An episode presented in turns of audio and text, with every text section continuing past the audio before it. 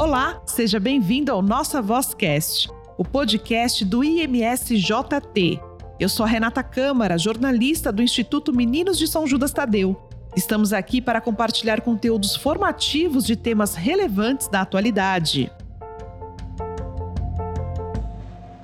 No nosso Vozcast deste mês, vamos conhecer a história do Dr. Shigeaki Ueki, advogado nascido em Bastos, no estado de São Paulo. Ele que foi ministro de Minas e Energia entre 1974 e 1979, presidente da Petrobras de 1979 a 1984. Após realizar estas e outras atividades no governo do Brasil, hoje, Dr. Ueki é um dos presidentes da Fundação Escola de Comércio Álvares Penteado, a FECAP, e membro da diretoria da Fundação Yamamoto. Essas duas últimas são grandes parceiras do Instituto Meninos de São Judas Tadeu, beneficiando nossos atendidos com aulas de TI e bolsas de estudo. A história do Dr. Wake no Instituto começou a pedido de sua esposa, a senhora Lúcia Wake, que infelizmente faleceu no último ano. Ela frequentava aqui a Capela São José e as missas do Padre Gregório Westro em 1980. À época, ela ficou impressionada com o cuidado que o padre tinha com os órfãos que residiam aqui no instituto. Lúcia sempre falava para a Dr. Wake sobre o trabalho desenvolvido com os atendidos pelo instituto. Neste podcast,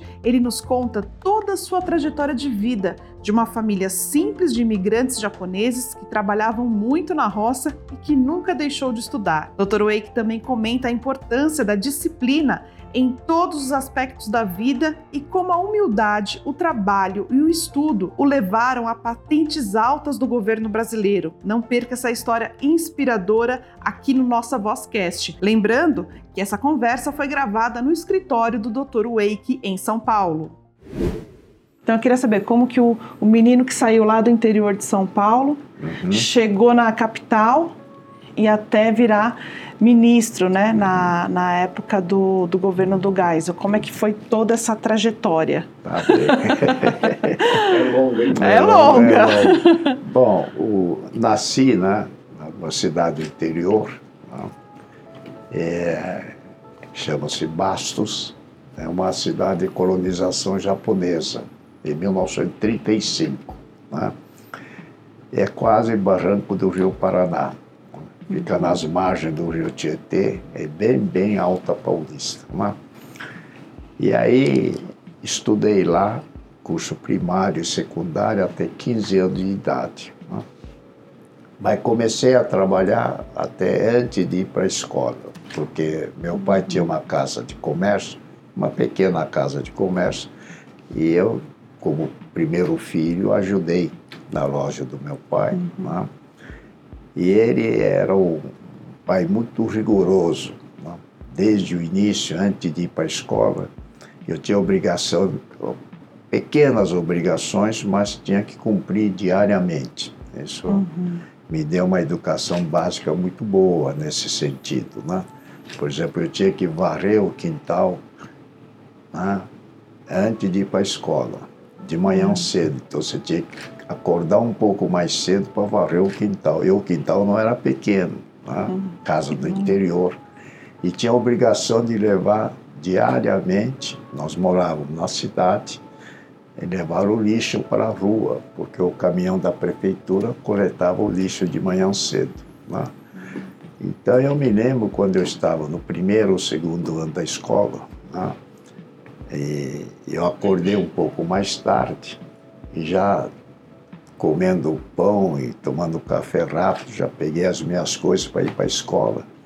E o meu pai diz assim, você não varreu o quintal, nem levou o lixo para mim. Mas eu voltando eu vou fazer isso. Ele não deixou, não deixou. Não, você vai fazer o seu dever e depois você vai para a escola. Eu vou chegar atrasado e nunca cheguei atrasado. Se você vai chegar atrasado, mas a culpa é sua. Não. E aquilo me gravou definitivamente na minha vida. Nunca mais eu me atrasei, a não ser por um problema muito, muito sério. Né? Disciplina, né? É, disciplina é o que falta hoje em dia. É. Não há disciplina nesse país. O né? senhor tem irmãos? Tem. Essa época vocês Agora, eram quantos? O pai, eu fui primeiro filho, e foi muito rigoroso comigo. Com o segundo filho já ficou, menos. Com o caçula, então, ele fez o que queria, né? E no fim, é a vida de todas as famílias, é assim, o primogênito uhum. recebe normalmente uma, uhum. uma, uma orientação dos pais. Pai. Agora, minha mãe veio do Japão é bem, é, bem mais, vamos dizer, escolarizada do que meu pai. Meu pai veio com 10 anos de idade não? E frequentou a escola brasileira né? e aprendeu a língua japonesa com a mãe, ler e escrever com a mãe.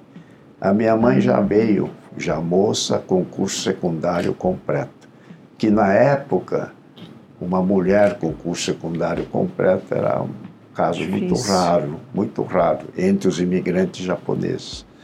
E ela, então, antes de eu ir para Jardim da Infância, tá, ela me ensinou várias coisas, principalmente tabuada, né, é, fazer as quatro, né, é, aritmética, somar, dividir, multiplicar. Tanto que quando eu fui Jardim de Infância, nos primeiros dias da aula, né, a professora não tinha nada para me ensinar. Mesmo a língua, é, eu já estava alfabetizado pela minha mãe. Pela mãe. Né? Aí a professora de jardim de infância diz: Você não tem nada para fazer aqui. Você não tem idade, mas deve ir para o grupo escolar. Então fui. Primeiro ano do grupo escolar, deixei os meus colegas de jardim de infância, mas não adiantou nada, porque quando eu terminei o grupo, não tinha idade para fazer uh, exame de admissão para o ginásio. Eu tive que repetir mais um ano. Né? Bom, mas o curso ginasial que eu fiz, eu acho que vale a pena destacar. Em, né? Tudo isso em Bastos ainda, tudo né? isso em Bastos. Né? E em Bastos, né? felizmente, felizmente, é, é, os padres franciscanos criaram um ginásio, era chamava chama-se até hoje Ginásio São José de Passos. E era é, é um curso ginasial com excelentes professores. Quem foram os excelentes professores? É, o, o, diretor da escola, Frei Apolônio Sales, né? Apolônio Sales não, Frei Apolônio, o velho, é descendente alemão, W-E-I-L, né?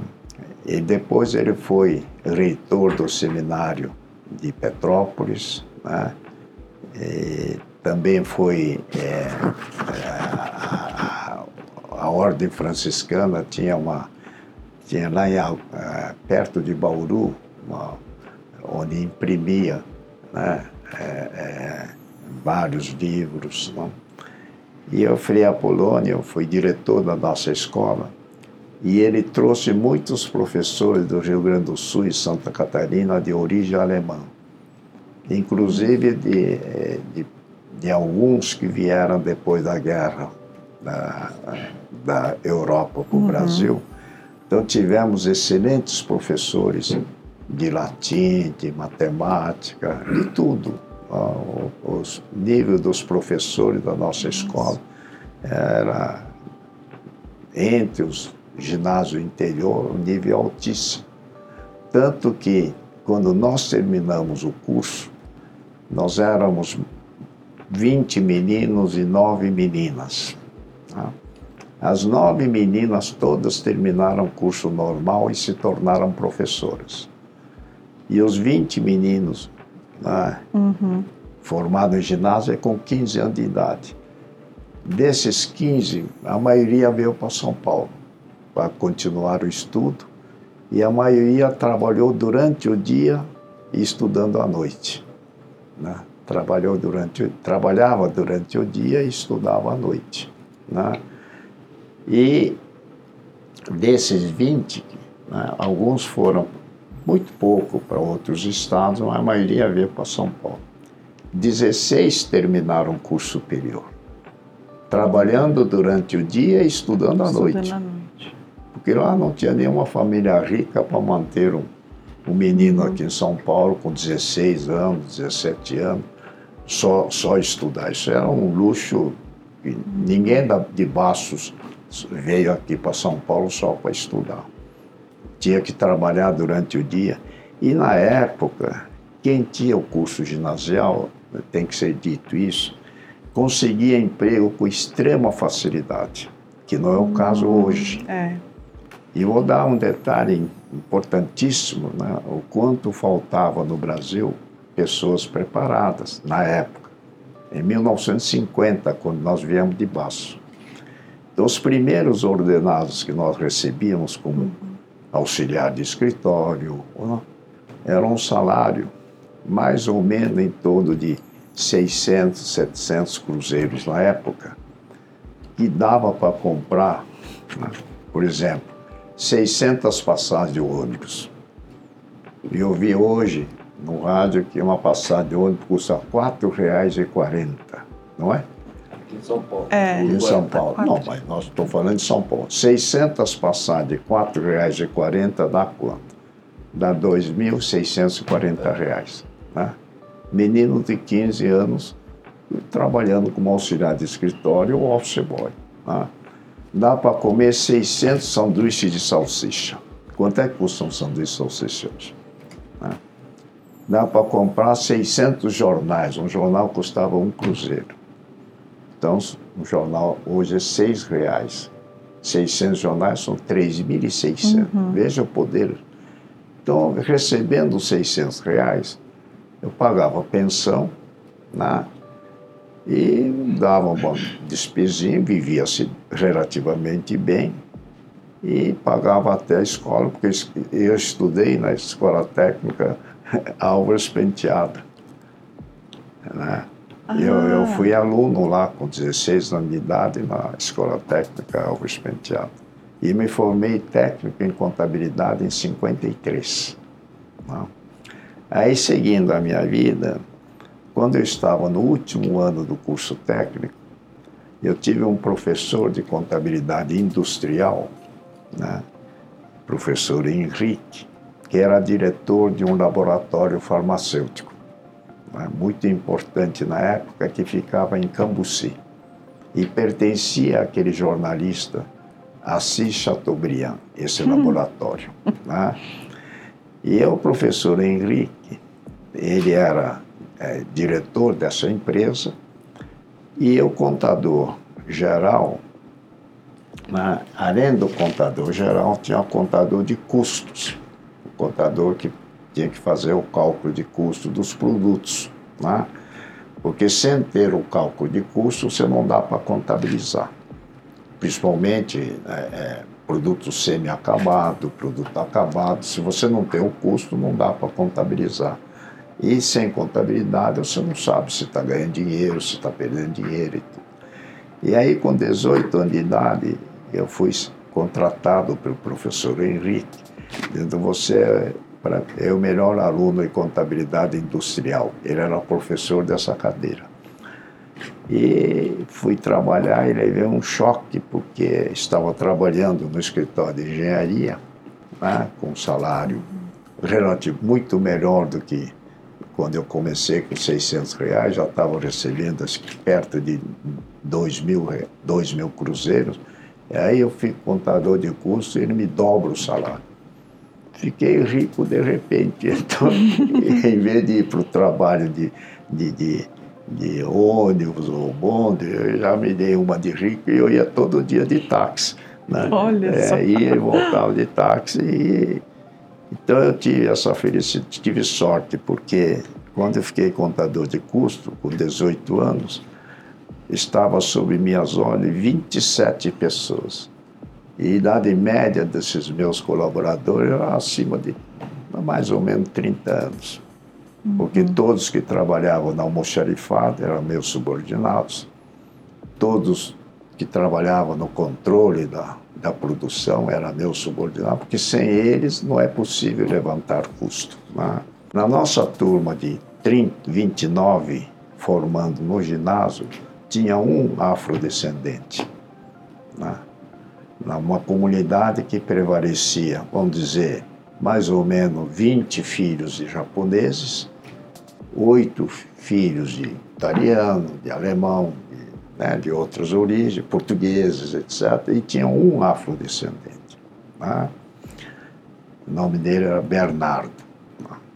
E aí, quando, veja aqui, né, é, eu era, já era contador de custo do laboratório, uhum.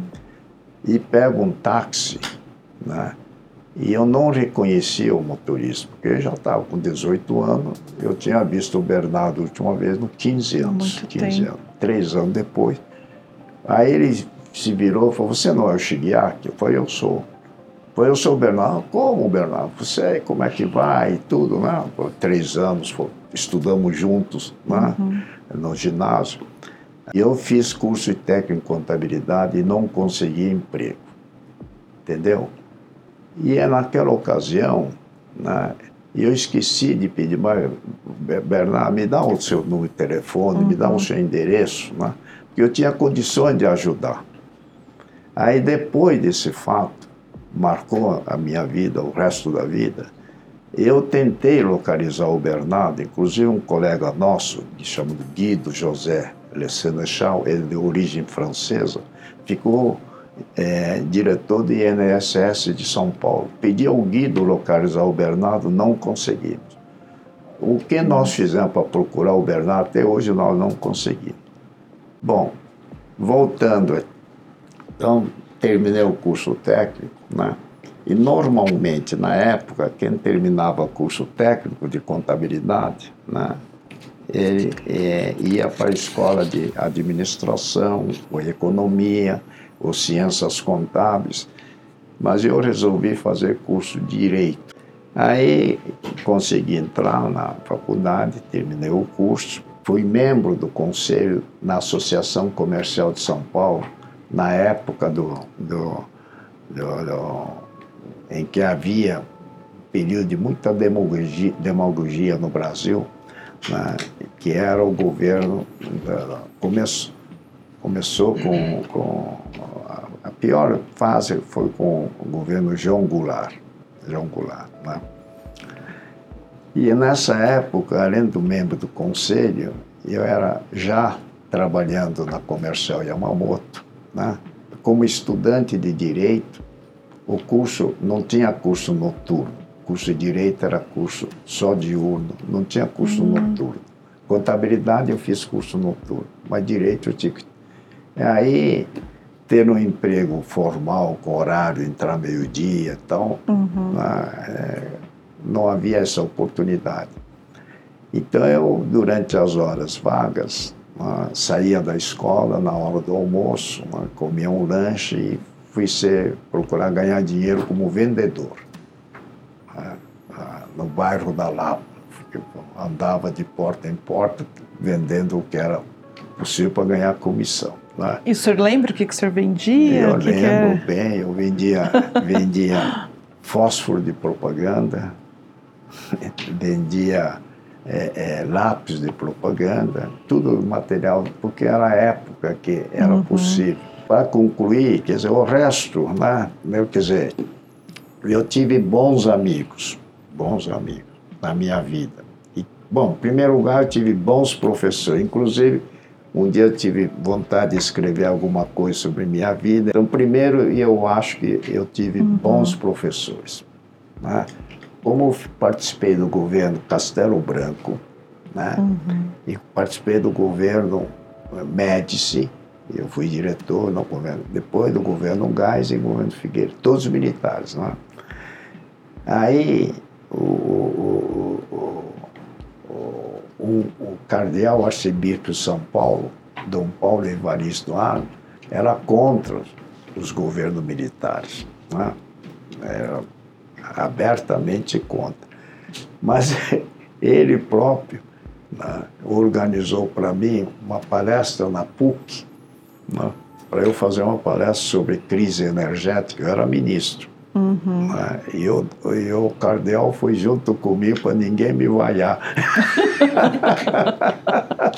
dar aquele é, apoio. É, deu um, um, grande apoio. Né? Eu fui primeiro civil a ser presidente da Petrobras. Ah, é? É, o presidente Figueiredo teve a coragem de nomear um civil, ainda mais um civil de origem japonesa e incapacitado por serviço militar, porque a Petrobras, desde a sua fundação em 1953, só teve generais de quatro estrelas na presidência. E aí, por causa da crise, é que o Figueiredo me, me, me convidou para ser presidente. Então veio, veio primeiro a Petrobras, depois que o senhor foi o, o não, ministro? Não, primeiro ministro. Primeiro, primeiro ministro? Não, antes de ser ministro, eu fui diretor comercial e financeiro da Petrobras durante cinco anos. Ah, durante, diretor comercial. Quando eu fiquei diretor com 33 anos de idade. 33. Olha só. E aí, Super aos 30, 38, 39, fiquei ministro, cinco anos. E aos 44 eu fiquei presidente da Petrobras durante cinco, seis anos. Primeira coisa que eu falei, tem que ter disciplina. Né? Que é um grande. Eu, eu sou hoje é, presidente do conselho do curador da FECAP, converso muito com os professores. Qual é o maior problema que vocês enfrentam? Primeiro é a disciplina. Tem que haver é. uma, é, uma espécie de eu, rearmamento moral. Eu não sei, eu acho que os princípios estão sendo a base, a família, né? a, a importância da família, né? dos princípios morais. Sim. Esse princípio, assim como comerás o pão com o suor do seu rosto. Não. Quer comer pão com o suor do rosto dos outros. Dele Aí não. não dá, ele, né? quer, ele, só, ele só quer comer pão. Não. Eu queria agora entrar. Hum. Nossa, como a gente aprendeu, né? Não, não, aprendeu Olha, nada. eu aprendi aqui, viu,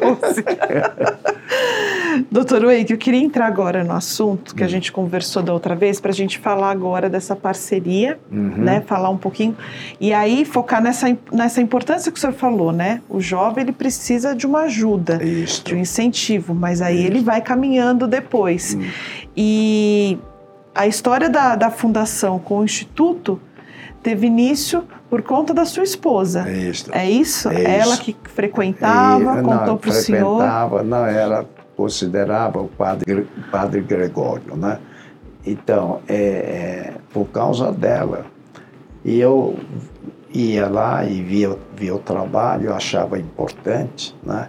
Então, a fundação hoje a, a, faz, fez convênio com a FECAP, e, um, e uma coisa que ao lado do ensino de, de, de, de, de tecnologia da informação, que é uhum. muito importante hoje para conseguir emprego, etc., conhecimento da área da informática, me ocorreu uma ideia que a atividade esportiva é uma das coisas mais importantes para a disciplina. Né? E aí, é, doutor, doutor Wake, hoje a gente tem essa parceria, tem um professor da FECAP, né, uhum. lá no, no, Instituto, que dá aula é para lá para os nossos atendidos. Aí eu queria que o senhor falasse um pouco dessa importância, né, uhum. dessa, dessa parceria. É, eu acho importante porque o mundo está numa transformação muito rápida, né? E, obviamente, agora se fala até em inteligência artificial, em que. Sim. E isso vai fazer com que a vida de todos né, mude. E aqueles que não estão atualizados nesse setor vão ficar para trás. Né? E os uhum. jovens, então, eu acho que é importante eles aprenderem né, os princípios e tal. Agora, seria interessante, porque já fazem alguns anos que entre eles deve ter um ou dois que já se destacaram, estão Sim. fazendo. Eu conheci um. o Léo. É, pois é. Isso. Então, essas pessoas assim, nós colocarmos ele agora como uhum. monitores, vamos dizer assim. É. Mas, mas então tá bem. Vamos, tá bom, vamos, doutor Wick. Muito eu, obrigada. Eu que agradeço a visita de vocês. Você conhece o Instituto Meninos de São Judas Tadeu? É uma obra sem fins lucrativos. O Instituto atende cerca de 2 mil crianças e adolescentes em suas 11 unidades. Sua generosidade mantém a nossa missão e realiza o sonho de nossas crianças e adolescentes. Faça parte desta família. Doe através do nosso site imsjt.org.br. Amar é a nossa missão.